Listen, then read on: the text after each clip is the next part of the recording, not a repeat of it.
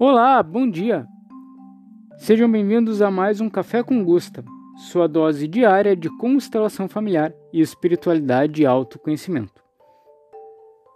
Bert Hellinger escreveu um livro, o qual eu indico muito a leitura, chamado Conflito e Paz, no qual ele fala sobre grandes conflitos, suas consequências e a paz, quando atingimos a paz. Grandes conflitos, grandes guerras são temas muito caros para Bert Hellinger e tem um especial destaque na filosofia sistêmica, especialmente porque o Hellinger ele participou ativamente da Segunda Guerra Mundial, que foi o grande conflito armado do século passado. Para quem não sabe, o Hellinger lutou como soldado no fronte alemão de uma forma compulsória, porque ele foi capturado pelo regime nazista, considerado um elemento perigoso ao regime nazista pois ele era contrário a Hitler e é, o nazismo, o antissemitismo. Foi preso então em um, digamos, campo de trabalhos forçados na Alemanha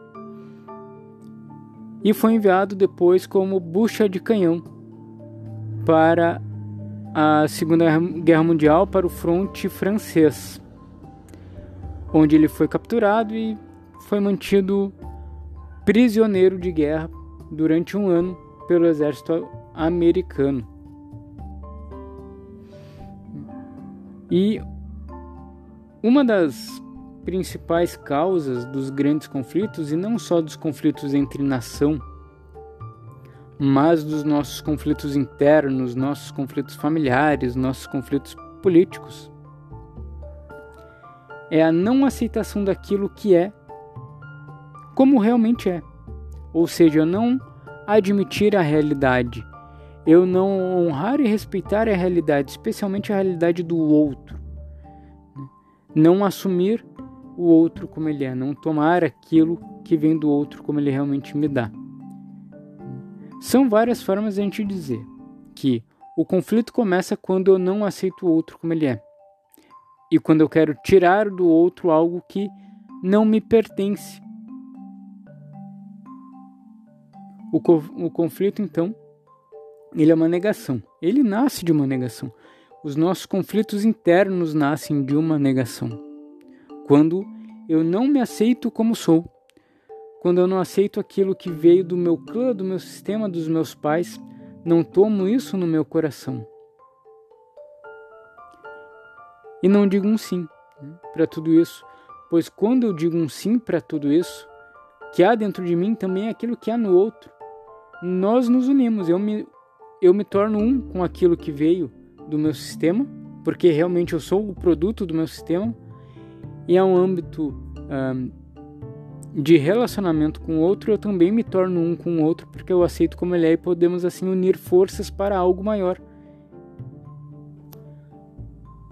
Nesse sentido, Hellinger nos diz, e eu aceito isso com muita propriedade, que pela experiência, nós vemos que os conflitos, os grandes conflitos, eles acabam apenas quando há um esgotamento de ambas as partes.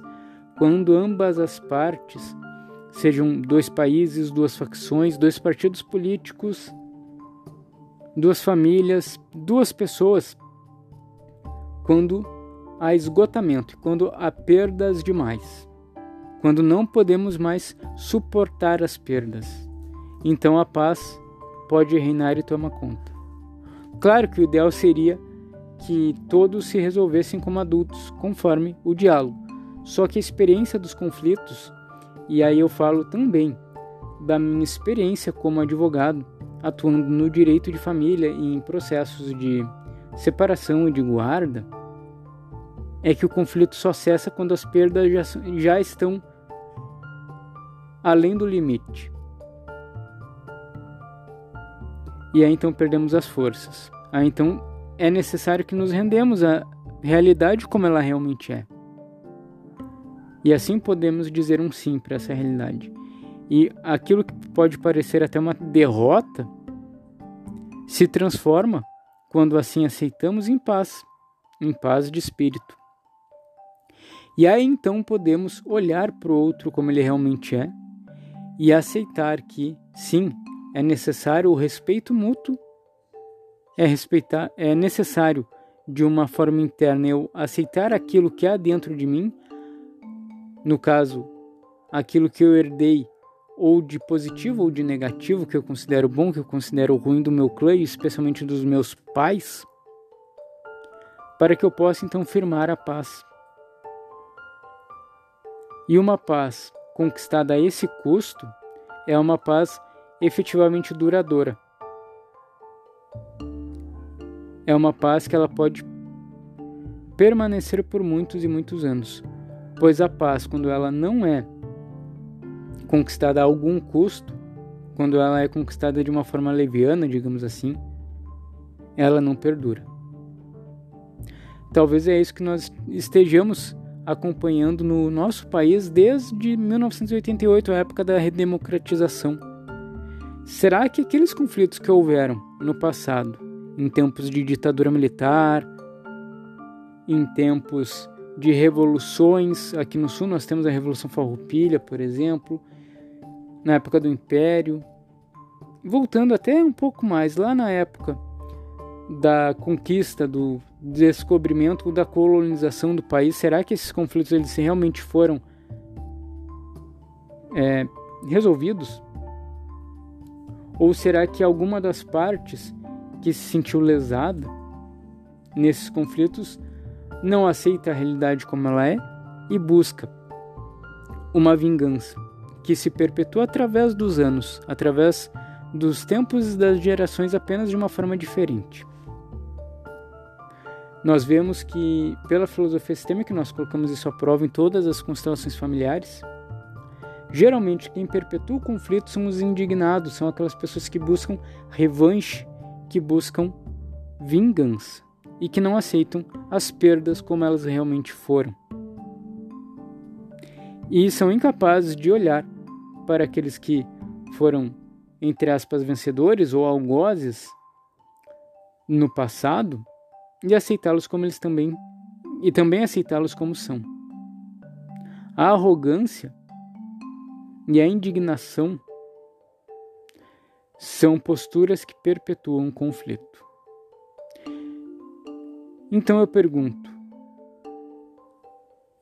dentre todos esses conflitos que nós temos atualmente,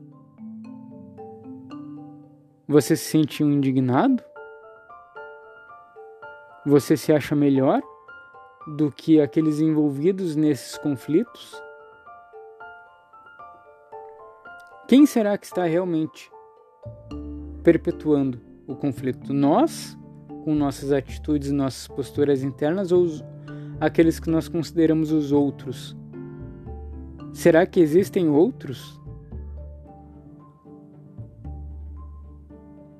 Essa é a minha contribuição para o dia de hoje. Desejo tudo de bom para vocês e até o próximo Café com Gusta.